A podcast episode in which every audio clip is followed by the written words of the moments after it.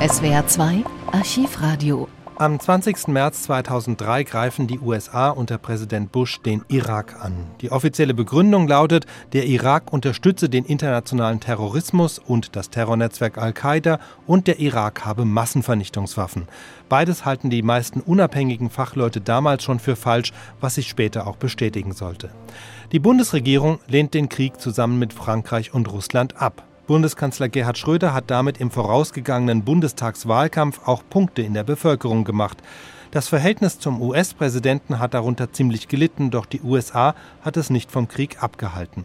In vielen Radiosendern laufen an jenem Tag Sondersendungen. Wir hören Berichte über die Reden von US-Präsident Bush, von Iraks Diktator Saddam Hussein und von US-Verteidigungsminister Rumsfeld. Wir hören die kritische Stellungnahme von Bundeskanzler Schröder und noch kritischere Reaktionen aus der deutschen Bevölkerung. Doch los geht es mit einem ersten Live-Gespräch. Um 4.30 Uhr schildert ARD-Reporter Stefan Gloss die Situation in der Hauptstadt Bagdad. Es hat in Bagdad so in ungefähr einer Stunde äh, zahlreiche schwere Explosionen gegeben und äh, Fliegerabwehrfeuer der irakischen äh, Armee. Die ganzen Explosionen waren äh, in den Vororten äh, von Bagdad zu hören. Hier im Zentrum habe ich bisher nur ein oder zwei Explosionen gehört. Und ansonsten Fliegerabwehrfeuer war, es gab auch Schüsse aus Maschinenpistolen. Vielleicht war das nur ein Zufall, ich weiß es nicht. Äh, das läuft momentan so sporadisch ab. Äh, es gibt mehrere Explosionen in den Randbezirken. Ich vermute mal, dass dort irgendwelche vielleicht äh, Armee-Einrichtungen getroffen werden sollen. Und äh, den Fliegeralarm hat es auch vor einer Stunde ungefähr gegeben, seitdem nicht wieder. Und ich habe seitdem am äh, Himmel auch keine Flugzeuge mehr gehört. Äh, hier berichten äh, die arabischen Medien, dass also mehrere Cruise Missiles äh, quasi gegen Bagdad geflogen sind. Eine war sofort explodiert, also das war die allererste heute Morgen gleich nach dem Fliegeralarm und die anderen, wie gesagt, äh, offenbar in den Außenbezirken von Bagdad. Und äh, wie mir hier irakische Kollegen sagen, äh, ist das, was bisher zu hören war hier aus Bagdad, noch nicht annähernd das, was 1991 äh, oder 98 hier in Bagdad stattgefunden hat an äh, Bombardements. Also vermutlich müssen wir uns darauf einstellen, dass in den nächsten Minuten oder Stunden hier äh, es noch weit heftiger und schlimmer wird. Es gibt, wie ich sehen konnte, keine großmilitärischen Bewegungen. Es fahren ziemlich hektisch und schnell Autos durch die Stadt. Ich habe auch einige Soldaten rennen sehen. Ähm, ansonsten, außer diesen Explosionen, diesen dumpfen, fernen Grollen und den Pflegeabwehrgeschützen, äh, gibt es momentan äh, keine weiteren äh, schweren Sachen hier im Zentrum von Bagdad, also im Sinne von Explosionen und so weiter. Die Nachrichtenagentur Reuters hat ja gemeldet, dass die irakische Führung getroffen werden sollte. Können Sie von Ihrer äh, Sicht aus sagen, in welchem Stadtteil von Bagdad die Explosionen stattgefunden haben? Nein, ich glaube, das, äh, das kann, glaube ich, niemand sagen, wo sie sich momentan befindet. Also die Explosionen, die ich gehört habe, die waren auf, äh, waren offenbar nicht, nicht im Zentrum, sage ich, betone ich nochmal. Das, das hätte ich gehört, das wäre, das wäre sehr laut geworden. All dieses Grollen, das sind so ähm, äh, mehrere, also zahlreiche schwere Explosionen gewesen in den, ja, in den Randbezirken, Vororten, würde ich sagen. Und das äh, Machtzentrum hier ist vielleicht, ich würde mal sagen, so fünf, sechs äh, Kilometer Luftlinie entfernt. Also wenn da äh, Cruise Missiles äh, runtergehen würden, den Schall würden wir hier ganz deutlich hören. Mit Informationen muss man jetzt sowieso sehr vorsichtig sein. Es gibt entweder gar keine oder nur spärliche Informationen. Äh, und alle versuchen aus dem, was man hört und was man beobachtet an Bewegungen, äh, einiges äh, zu schließen. Ähm, müssen man abwarten, wie sich das im Verlauf des Tages entwickelt, der Informationsfluss äh, von, von den Behörden zu uns, zu den Journalisten. Äh, es ist offenbar auch viel zu gefährlich, selbst rauszufahren. Jetzt also äh, äh, da muss man sehr aufpassen und äh, das werden alle auch nicht machen, ich auch nicht. Wir werden versuchen, vom Hotel aus das zu beobachten erstmal. Äh, momentan ist auch nicht klar, ob in Bagdad momentan Ausgangssperre herrscht. Es wurde angekündigt, für den Angriff, also sollte es Krieg geben, äh, sollte Bagdad bombardiert werden, dann äh, wollte die Armee eine Ausgangssperre verhängen, 24 Stunden und auf alles schießen, was sich in der Stadt bewegt und was keine Genehmigung hat, also an, an Personen. Man will damit verhindern, dass Luftlandetruppen hier eindringen in Bagdad und eine Art Brückenkopf bilden. Aber ich sehe, wenn ich hier rausschaue aus meinem aus dem Fenster, aus dem Foyer, dass ab und zu hier Autos, also langrasen und auch äh, einzelne Motorräder. Also offenbar gibt es noch keinen, äh, gibt es noch keine Ausgangssperre. Wir müssen mal abwarten, ob wir da bessere Informationen bekommen in den nächsten Stunden und Minuten. Haben Sie denn in der letzten Dreiviertelstunde Kontakt zu der irakischen Bevölkerung gehabt? Wie reagiert die denn auf diesen Angriff? Ja, natürlich Kontakt. Ähm, die, äh, äh die Leute, die ich hier kenne, äh, die äh, hören alle jetzt Radio, arabisches Radio, aber auch Radio Monte Carlo, den arabischen Dienst. Und äh, sie haben mir gesagt, also dass das, was sie jetzt, äh, was sie gerade abspielt hier, also momentan äh, nicht vergleichbar ist, noch nicht vergleichbar ist mit dem von 1991. Und äh, sie sind der Meinung, das wird erst noch anfangen. Und das war erst so eine Art, eine Art Vorspiel. Momentan, momentan kann ich sagen, ist es jetzt wieder ruhig geworden. Das ist erstaunlich. Das ist immer so wie in Wellen. Dann mehrere Explosionen, äh, Fliegeabwehrgeschütze, Feuer und dann ist es wieder ruhig. Momentan ist es wieder ruhig. Ja, und äh, die Irakis, mit denen ich äh, gerade zusammen bin, äh, sagen, dass man einfach abwarten muss, äh, was passiert, weil die Situation momentan einfach auch unkalkulierbar und äh, sie haben einfach auch geraten, nicht auf die Straße zu gehen. Aber allen hier, das haben sie mir auch gesagt, ist klar, dass der Krieg hier natürlich begonnen hat, spätestens seit dem Fliegeralarm und dass man jetzt hier natürlich mit allem rechnen muss. Das war ARD-Reporter Stefan Kloss aus, bei, äh, aus Bagdad. Wohlgemerkt, eine, circa eine Stunde nach Beginn der Bombardements stand etwa 4.30 Uhr. Knapp zwei Stunden nach dem Ablauf des Ultimatums hat die USA den Krieg gegen den Irak begonnen. Bis jetzt sind die Informationen aber noch sehr spärlich. SWR4-Redakteur Hartmut Reitz, der fasst zusammen. Ja, der Krieg gegen den Irak hat mit einem Raketenangriff begonnen, so viel weiß man. Heute Morgen gegen halb vier unserer Zeit waren in Bagdad Explosionen zu hören und Flugabwehrfeuer. Vor etwa einer Stunde hat sich dann US-Präsident George W. Bush mit einer Rede an die Nation gewandt. In dieser Stunde haben amerikanische Truppen und Truppen der Verbündeten begonnen, den Irak zu entwaffnen und sein Volk zu befreien und eine große Gefahr von der Welt zu befreien. Auf meinen Befehl hin sind ausgewählte Ziele unter Beschuss genommen worden. Das sind die Eröffnungsschritte in einer fortgesetzten Kampagne. Wir gehen in den Irak voller Achtung für seine Bürger, für seine hochstehende Zivilisation und für die Religion, die dort ausgeübt wird. Wir wollen die Bedrohung von dort entfernen, die uns alle betrifft.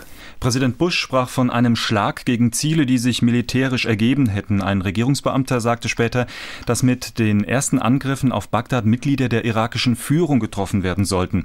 Es hätten Geheimdienstinformationen vorgelegen über ein lohnendes Ziel und die Gelegenheit habe man sich nicht entgehen lassen wollen. Soweit die Darstellung der USA. Äh, Großbritannien hat nach britischen Angaben noch keinen Befehl für den Einsatz von Bodentruppen gegeben. In der Grenzregion zwischen Kuwait und Irak haben Briten und die USA rund 280 20.000 Soldaten zusammengezogen und die haben ganz offensichtlich noch nicht mit einer Invasion begonnen. Sie hören SWR1 aktuell. Nicht mit einem Großangriff wie erwartet. Nein, der Krieg gegen den Irak begann mit gezielten amerikanischen Angriffen und zwar gezielt gegen Saddam Hussein. Doch der hat nach offiziellen irakischen Informationen zumindest den Angriff überlebt. Ein Beweis dafür sei seine Ansprache im Fernsehen.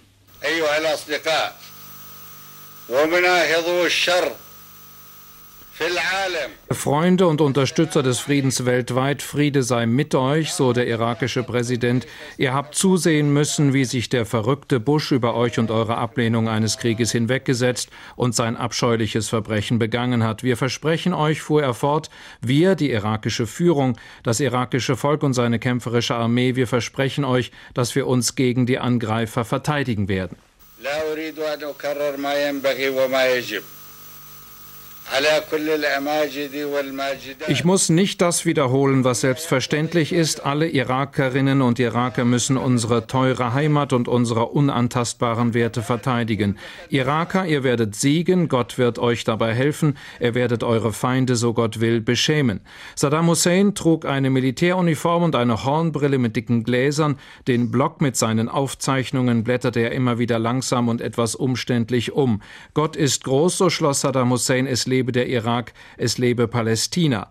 Die Ausstrahlung fand kurz nach Beginn der Militäraktionen statt, aber das bedeutet nichts. Saddam Hussein ging nicht auf die Ziele des ersten Angriffes sein, was auf Aktualität der Rede hingedeutet hätte. Die Rede könnte sehr wohl vorher aufgenommen worden sein. Auch könnte es sich um einen Doppelgänger des Präsidenten handeln, von denen es gleich mehrere geben soll und die auch eingesetzt werden sollen hin und wieder.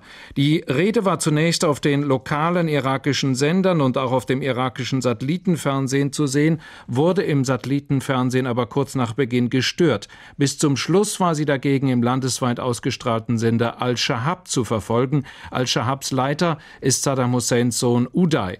Was die Person Saddam Husseins nun betrifft, sagt die Ausstrahlung jedenfalls nichts darüber aus, ob er noch lebt und wenn ja, wo er sich aufhält. Christoph Hasselbach war das für SW1 Baden-Württemberg. Und weiter geht's mit Informationen zum Irakkrieg am Mikrofon Manfred Bornschein. Um 3.15 Uhr haben die amerikanischen Raketenangriffe zunächst auf Randbezirke von Bagdad begonnen. Martin Wagner in Washington. In Bagdad geht es noch immer relativ zivil zu. Bisher noch keine Massivbombardements, wie angekündigt. Ist das jetzt alles noch Vorspiel oder ist dies genau die neue Kriegsstrategie der Amerikaner? Also wenn es die neue Strategie ist, dann haben die Amerikaner damit die Welt überrascht, Herr Bornstein, denn es war ja im Vorfeld die Rede, dass massive Angriffe dazu führen sollen, dass die Irakis mehr oder minder ganz schnell aufgeben. Dieses waren keine massiven, sondern sehr gezielte Angriffe, wobei hier in Washington darüber geredet wird, in den verschiedenen Fernsehsendern, die jetzt alle darüber berichten, dass dies passiert sei, weil man die Chance sah, Saddam Hussein und seine Getreuen konkret zu treffen, was offensichtlich nicht der Fall war. Aber deswegen habe man sich für diesen Angriff entschieden, der nicht ganz dem Konzept entsprach, das bisher öffentlich diskutiert wurde. Also die Erwartungshaltung ist, oder man muss das befürchten, aus Sicht der irakischen Bevölkerung ist immer eine Frage, auf welcher Seite man sitzt. Die Erwartungshaltung hier zumindest ist, dass ein massiver Angriff innerhalb der nächsten 24 Stunden durchaus noch kommen wird, dass dies ein Vorspiel in Anführungsstrichen war, die Chance wahrgenommen, Saddam Hussein und einige seiner Führungsleute anzugreifen. Von den Getreuen weiß man nichts, aber Saddam Hussein lebt, mhm. denn er hat ja seine Rede halten können und dass er sie hat halten können, zeigt ja auch, dass die Kommunikationssysteme offensichtlich noch gut funktionieren. Ja, offensichtlich ist auch noch nicht das passiert, was man auch am Anfang erwartet hatte. Also insoweit durchaus einige Überraschungen, wie dieser Krieg hier angefangen hat, dass sozusagen in relativ kurzer Zeit zu Beginn des Krieges alle Systeme lahmgelegt werden, die eine Kommunikation zwischen Saddam Hussein und seinen Getreuen ermöglichen und natürlich auch zu, vor allen Dingen zum Militär hin. Und zum anderen war so die Einschätzung nach dem, was man in den letzten Jahrzehnten, muss man ja sagen, erlebt hat, dass ein Krieg in Anführungsstrichen immer nachts beginnt, dass die USA in den Kriegen, die sie in der Vergangenheit geführt haben, sei es, dass das im Kosovo war oder eben vor zwölf Jahren im Irak schon einmal, die Angriffe begannen meistens um Mitternacht oder kurz danach, sodass diesmal war es schon hell. Ja, diesmal wurde es schon hell. Also sonst war immer sozusagen die Strategie, noch die Dunkelheit auszunutzen. Diesmal war es schon hell. Es war schon Morgendämmerung in Bagdad. Also auch in dieser Hinsicht eine Überraschung. Die Amerikaner äh, sagen ja, dass sie relativ genau wissen, was sie bombardieren müssen und warum. Woher wissen sie das? ja, das möchten wir auch gerne wissen, Herr Bornschein. Es Nein, gab also ja, glaube, ja. Es gab ja, ja, so Spekulationen, dass äh, amerikanische Special Forces schon lange im Irak operieren. Das ist richtig, aber mit Sicherheit noch nicht direkt so nahe in Bagdad. Also jedenfalls nach dem, was wir hier wissen, noch nicht so nahe. Aber in der Tat sind diese Sondertruppen, die Greiftruppen drin. Es wird sozusagen aus dem Land heraus vorgegeben und markiert, wo die Ziele sein könnten, die getroffen werden sollen. Die Schwierigkeit ist natürlich, Saddam Hussein und seine Leute zu treffen, weil da wird sicherlich kein amerikanisches Sonderkommando in die Nähe kommen. Aber die Sonderkommandos in der Tat sind eine der Waffen, in Anführungsstrichen sind ja keine Waffen, sondern Leute, die da drin sind, die es ermöglichen sollen. Das war nach dem Vorbild des Afghanistan-Krieges im Grunde genommen geplant, wo ja auch die CIA der Geheimdienst seine Leute zunächst mal reingeschickt hat, die sozusagen den Boden geebnet haben. Und das ganz Wichtige ist ja, Ziele zu finden, die man treffen kann, die auch strategisch eine Bedeutung haben und dem Gegner Schaden zufügen. Jetzt gibt es erste Meldungen, dass die Bodentruppen in Kuwait ihre Stammlager verlassen haben und auf die Grenze vorrücken. Vielleicht haben sie sie auch schon überschritten. Ist das jetzt der, auch der Beginn des Bodenkriegs? Gleichzeitig gibt es ja eine Meldung, dass von den Schiffen jetzt auch Raketen äh, ins, ins freie Gelände des Iraks mhm. abgefeuert werden. Ja, die, die Strategie, über die wir informiert waren, die sozusagen bisher da war, wir haben gerade über die Überraschung gesprochen, die Strategie ist nicht mehr wie 1991, das relativ lange auseinanderzuziehen, wo man ganz klar gesagt hat, da ist wochenlang Luftangriff um Luftangriff geflogen worden und dann erst ganz zum Schluss sind die Bodentruppen gekommen. Das soll in diesem Fall ganz anders laufen. Man will sehr schnell auf Bagdad vorstoßen, natürlich den Boden bereiten mit Luftangriffen, dass Bagdad sozusagen schon sturmreif geschossen wird, wenn dann die Truppen, die Bodentruppen ankommen. Aber das ist die Planung, die soll anders aussehen als vor zwölf Jahren 91, als eine sehr lange Luftangriffsphase dem vorausging, weil man auch Angst hatte damals und diese Angst hat man diesmal nicht, obwohl natürlich ein Krieg immer viele Unwägbarkeiten hat, aber damals hatte man mehr Respekt vor der irakischen Armee. Dieses Mal glaubt man, dass die irakische Armee nicht in diesem Maße gefährlich ist, wie das noch vor zwölf Jahren war.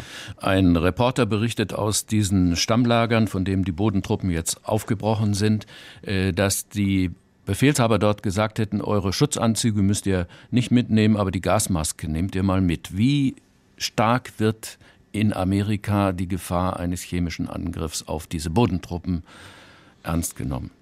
Also sie wird sehr ernst genommen. Sie wird sehr ernst genommen. Das sind diese Unwägbarkeiten. Das sind wirklich diese Unwägbarkeiten, weil natürlich die Amerikaner sagen, wir wissen, es gibt Massenvernichtungswaffen. Auf der anderen Seite haben ja die USA durch öffentliche Auftritte, nicht zuletzt durch den von Bush, und zwar nicht am heutigen Abend, sondern die vorherige Rede, wo er ja direkt sich ans irakische Volk gewendet hat, als er das Ultimatum genannt hat, die 48 Stunden, die Saddam Hussein noch bleiben, als er sich direkt an das Volk gewendet hat und gesagt hat, kämpft nicht gegen uns und auch ganz konkret an die Armee und hat gesagt, setzt solche Waffen nicht ein, sonst müsst ihr selber mit dem Schlimmsten rechnen. Also man geht davon aus, dass die irakische Armee zumindest in der Lage wäre, solche Waffen einzusetzen. Ob sie es einsetzt, das ist eben die offene Frage. Danke, Martin Wagner in Washington.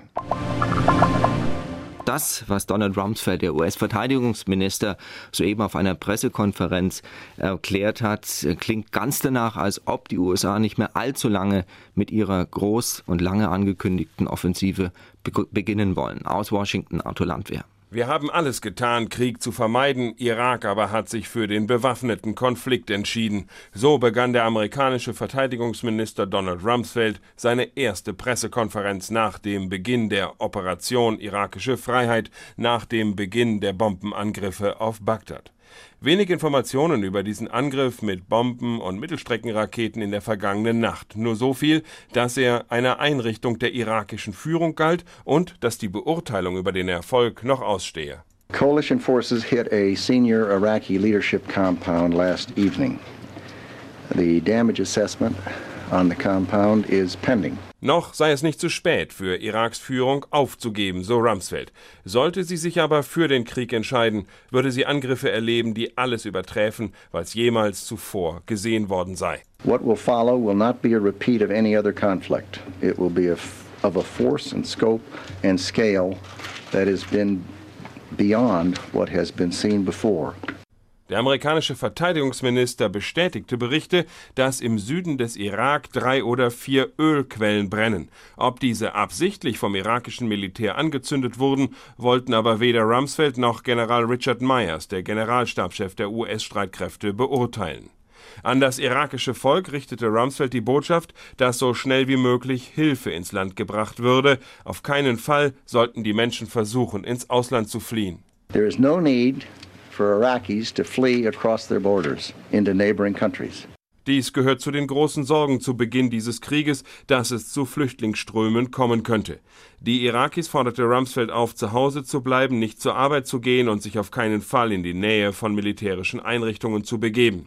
Sie würden über amerikanische Rundfunksender über die Lage, Wasser, Medikamenten und Lebensmittellieferungen informiert. Keine Informationen gab Rumsfeld darüber, ob nach Erkenntnissen des Pentagon Saddam Hussein selbst die Fernsehansprache nach dem Angriff gehalten hat. Es gebe aber keine Anzeichen, so Rumsfeld, dass jemand anderes die Führung im Irak übernommen habe. Aus dem Radio hat auch die Bundesregierung in der vergangenen Nacht erfahren, dass der Krieg im Irak begonnen hat. Es war keine Überraschung, aber eine große Enttäuschung auch und gerade für Bundeskanzler Gerhard Schröder, dass damit die letzte Hoffnung auf eine friedliche Lösung vom Tisch ist. Hier ist die Rede des Bundeskanzlers zum Ausbruch des Irakkrieges.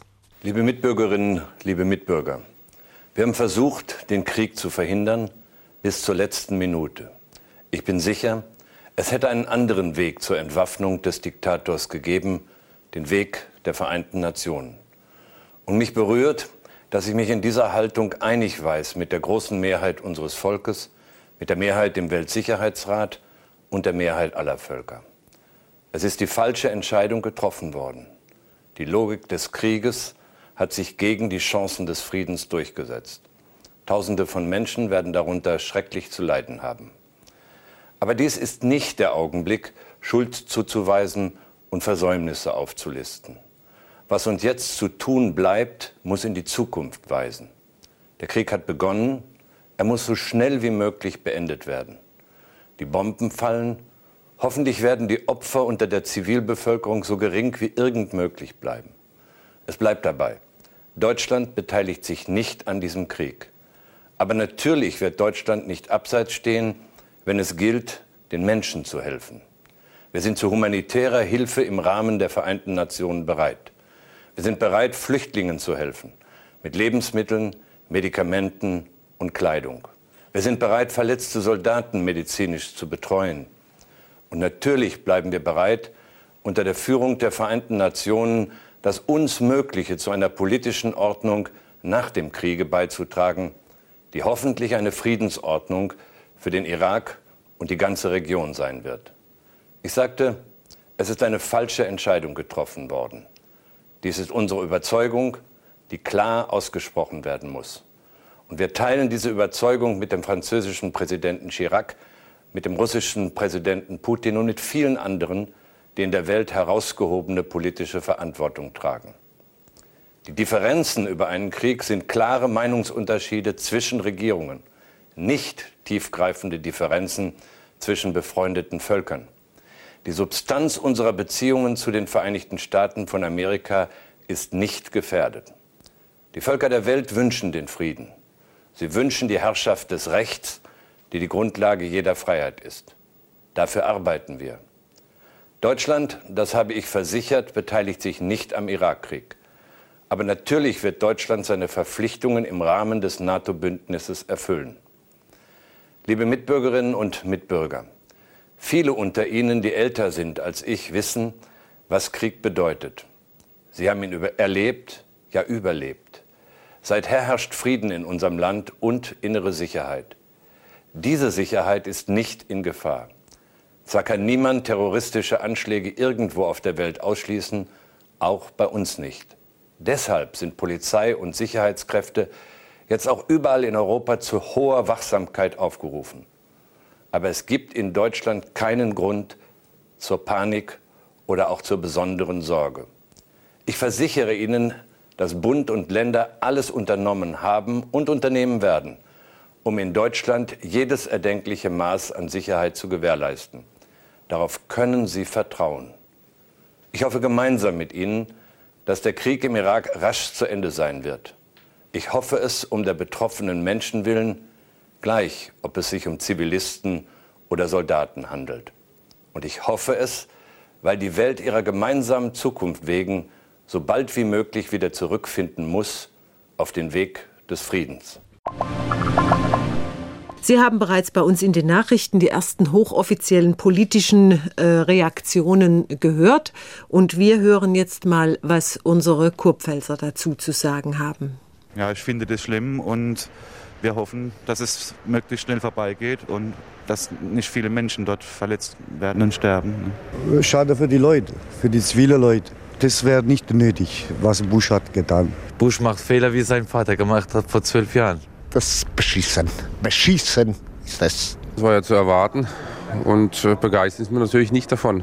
Auf der einen Seite ist man natürlich davon überzeugt, dass das Regime von Saddam Hussein gestürzt werden muss. Nur man wird natürlich jetzt direkt mit dem Krieg konfrontiert und es stimmt einen schon nachdenklich. Ja, und das waren die ersten Reaktionen aus der Kurpfalz. Mit scharfen Worten haben auch die christlichen Kirchen in Deutschland auf den Beginn des Irakkrieges reagiert. Ich zitiere, dieser Krieg ist Ausdruck des Scheiterns der Politik. Das erklärten die obersten Repräsentanten der Kirchen am Donnerstag in einer ersten Erklärung. Nun, Sie sollen auch hier zu Wort kommen, hier bei uns in der Kurpfalz Radio Nahaufnahme. Sie können anrufen die 0621 41 60 91. Wie haben Sie es empfunden, als Sie heute Morgen zuerst von diesem Krieg informiert wurden? Haben Sie es erwartet? Haben Sie es befürchtet? Je nachdem, wie Ihre Stimmung war. 0621 41 60 91. Das ist die Rufnummer, unter der Sie uns erreichen können. Und uns liegt auch eine Umfrage unter US-Bürgern vor. Sie sind natürlich zunächst mal die Hauptbetroffenen von diesem Krieg. Als die Nachricht vom ersten Angriff auf den Irak bekannt wurde, war es in Washington schon später Abend und selbst im Vergnügungsviertel Georgetown waren nicht mehr viele Menschen unterwegs. Ein Treffpunkt, an dem normalerweise bis zum frühen Morgen Betrieb ist, ist die Snackbar Quick Peter. Aber hier standen Besitzer Salim und sein Koch um Mitternacht alleine im Laden. Kann sein, dass der Krieg schuld ist, meint Salim, kann aber auch nicht sein. Er weiß noch nicht viel über den Angriff, weil er keinen Fernseher im Laden hat. This is uh, very bad news. People of Iraq, they're gonna get hurt. And, uh, and hope uh, this war will finish very soon. Das sind schlechte Nachrichten, meint Salim, denn es werden Zivilisten verletzt werden. Ich hoffe, dass der Krieg schnell zu Ende ist. Obwohl der gläubige Moslem Salim gegen einen Krieg ist, hat er keinerlei Sympathie für Saddam Hussein. Everybody knows about him. He is a dictator and uh, nobody likes him. He kills his own people and he's not supposed to be there. Jeder wisse, dass Saddam ein Diktator sei, sagt Salim, und niemand könne ihn leiden, weil er sein eigenes Volk töte. Er gehöre nicht in den Irak.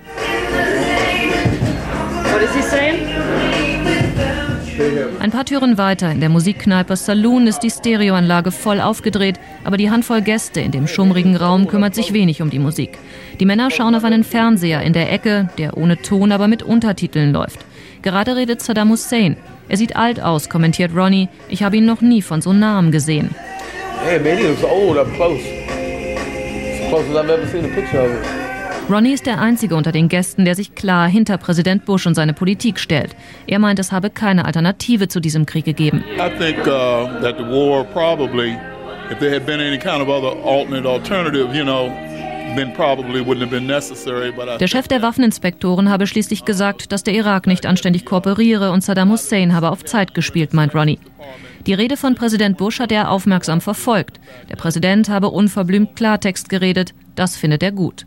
Sein Kumpel Craig sieht die Sache etwas anders. Er ist gegen den Krieg und gibt zu, dass ihm reichlich mulmig zumute ist, jetzt wo die ersten Bomben gefallen sind.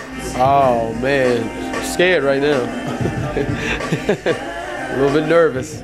Matt, der an der Bar sitzt, stimmt ihm zu. Auch er hat Angst vor Vergeltungsschlägen und meint, dieser Krieg sei unnötig. I think it's a war, war of aggression and uh, I don't think the US should es ist ein Aggressionskrieg, sagt Matt, und ich finde, die USA sollten das nicht tun.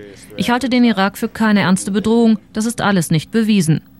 Im Saloon ist die Mehrheit gegen den Krieg, aber generell rechnet man in Washington damit, dass die Zustimmungsraten für die Politik von Präsident Bush in den nächsten Tagen steigen.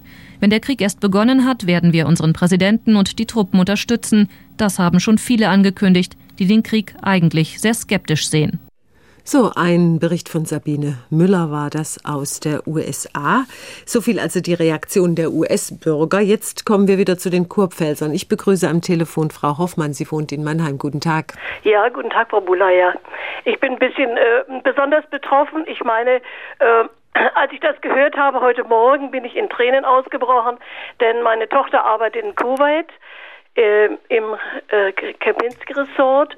Und äh, zurzeit sind da lauter amerikanische Majore und die Presse stationiert.